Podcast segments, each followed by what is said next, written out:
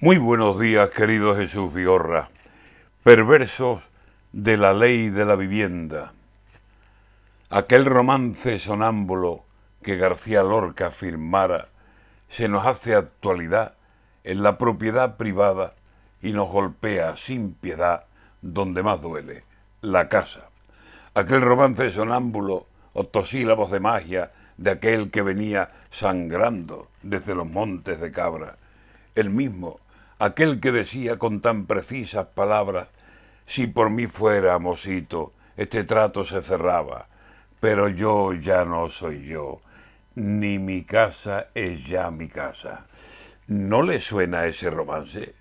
Pues está al llegar, alarma, el gobierno con sus socios, con los que junto cabalga, la ley de la vivienda ha aprobado. ¿Y aquí qué pasa? Que si usted quiere morir decentemente en su cama, procure que esté muy libre de los ocupas de marras, porque estos del empujón, la cerradura forzada, el burdo aprovechamiento cuando usted va a hacer la plaza, o si huyendo del calor se acerca un día a la playa, entran con facilidad, pero salir, Madre Santa, para salir son más duros que las mismas garrapatas.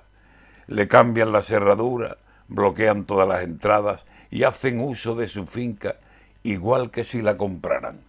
Y si usted lo quiere echar, olvídese de palabras y pague un buen abogado y pida a Dios.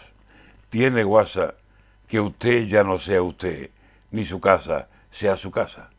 Y dicen que desde ahora, como en las fechas de ganga, dicen que con estos socios los ocupa más ventaja.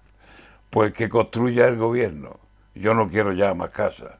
Que tenerla y que te echen a una tienda de campaña, nanay, compadre. Mi menda ni un euro en ladrillo gasta.